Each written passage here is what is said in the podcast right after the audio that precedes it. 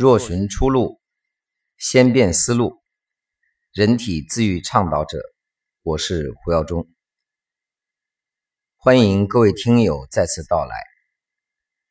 我本人呢，是昨天晚上从新疆的课程现场再次赶回家，睡了美美的一觉，今天觉得满血复活。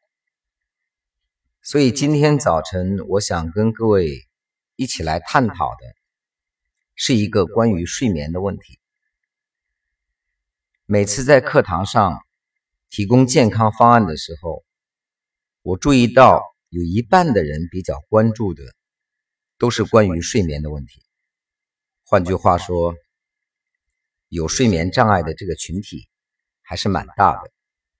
所以各位问一问自己，你的睡眠还好吗？《黄帝内经》告诉我们：“日出而作，日落而息。天黑了就要睡觉啊。”可是现在很多人不重视，这是导致睡眠障碍的第一个问题。我见到一些年轻的妈妈，每天晚上看手机、玩游戏、熬夜。问他为什么不睡觉呢？他说：“你不了解了。”我们平时带孩子，白天很忙碌，很辛苦，很焦虑。好不容易晚上有一个独处的时间嘛，我们舍不得睡。舍不得睡这个词听完，我觉得蛮有趣的哈，这是一种心理状态。但事实上，各位知道，小孩子啊，九点钟一定要睡觉。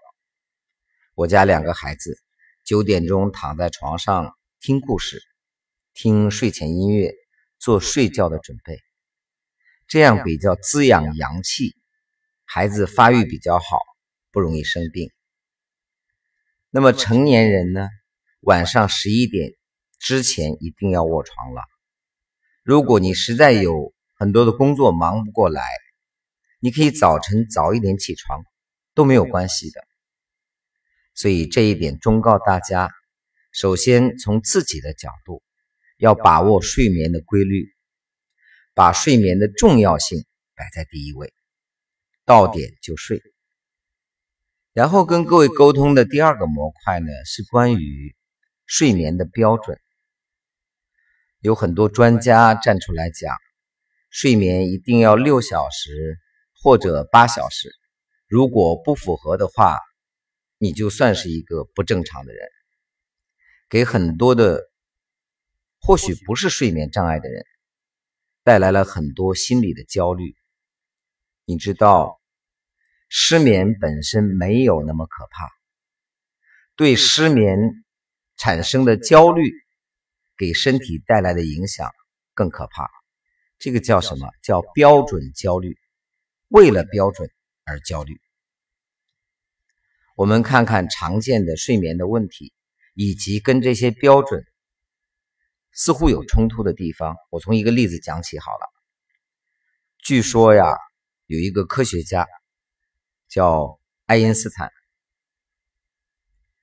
他呢每天一定要睡十个小时，否则他就注意力分散，不能够正常的工作。而我们众所周知的还有一个科学家叫爱迪生，他每天据说只能睡五个小时。如果睡得多了，他会头痛，感觉到不舒服。那各位，我想请问，哪一个人是正常的，哪一个人是不正常的呢？所以，正常的睡眠不一定非要六个小时到八个小时，它真正的标准在于你第二天的精神面貌。如果你睡了十个小时，起床觉得好累呀。白天哈欠连天，说明你的睡眠不够好。如果你只睡了五个小时，可是第二天精力充沛，符合中医描述的叫神足不思睡，也有人叫神足不思眠，那么你的睡眠就是正常的。所以第一个建议给大家，不要被睡眠的标准所困扰。你是一个独立的个体。不是活在标准当中的，所以目前很多人对睡眠的焦虑啊，有几个板块。第一个，入睡困难，躺在床上一个小时了还没有睡着，可是看到别人三分钟、五分钟，呼噜都打起来了。第二一个面临的障碍是浅睡，或者是多梦易醒。这里我先谈一下多梦。我大概从小时候五岁左右嘛。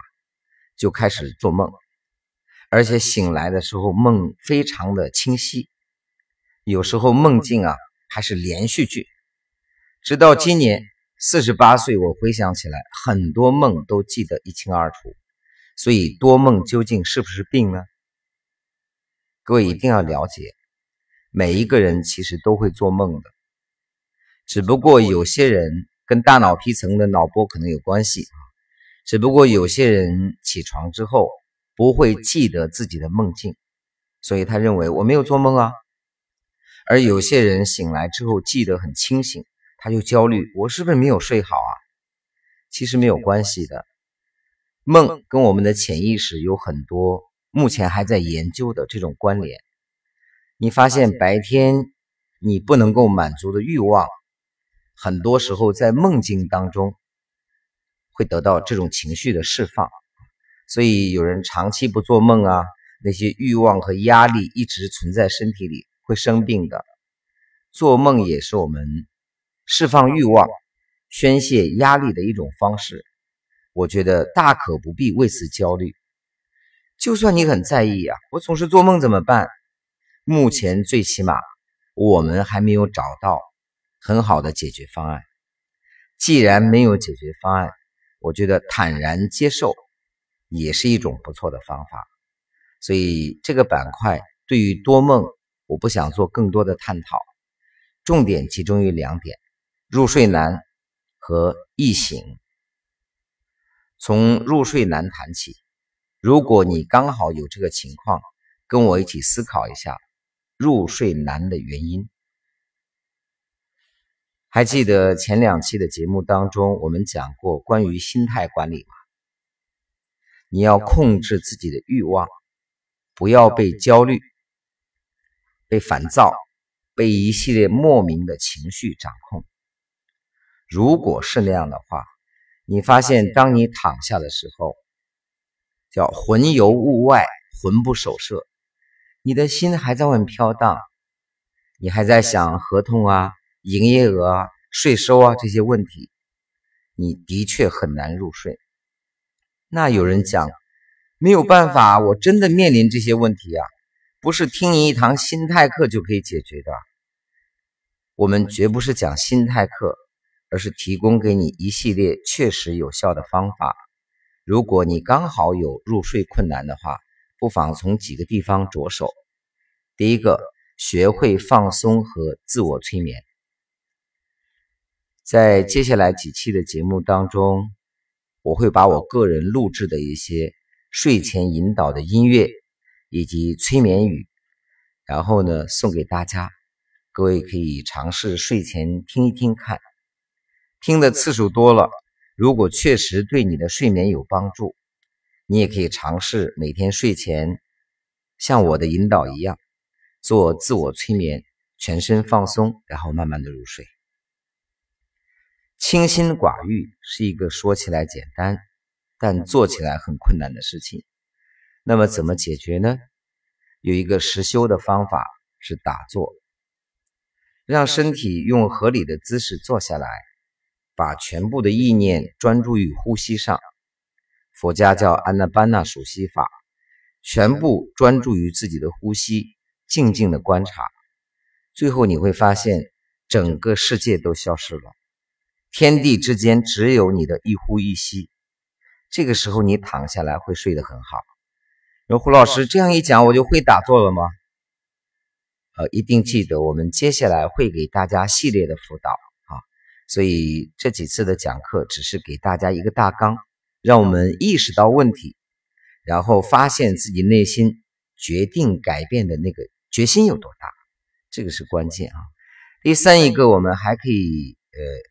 找一些外在的帮助，比如我曾经让很多学员测试一个有效的方法，就是美商啊，美国有一个直销公司叫杰斯，各位在网上搜得到啊，好像还没有正式进入大陆，但是它的产品在淘宝上都有卖。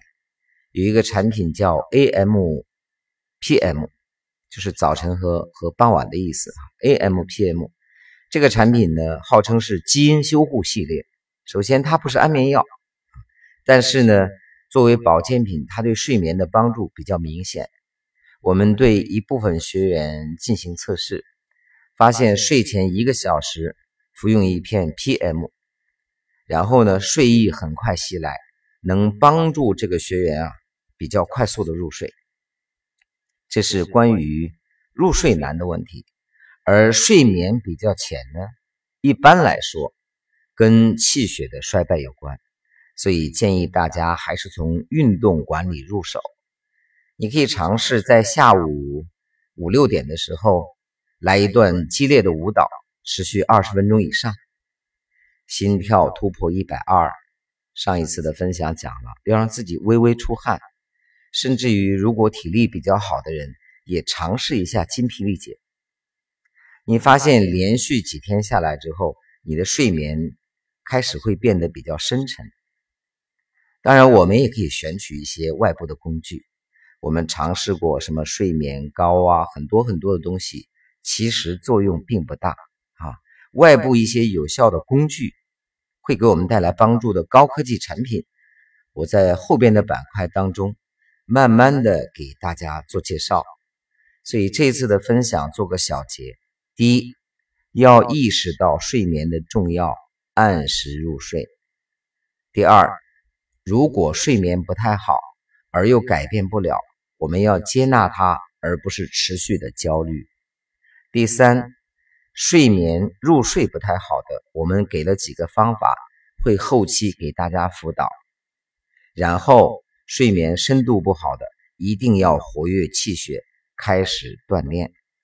所以几个原则给到大家，方法我们后续辅导，希望对您的睡眠确实带来一些。实实在在的帮助，当然，我有方法。最重要的是，你要有改变的决心。我们一起来实证实修，知行合一，改变从此刻开始。再次感谢大家的收听，我们下期节目再见。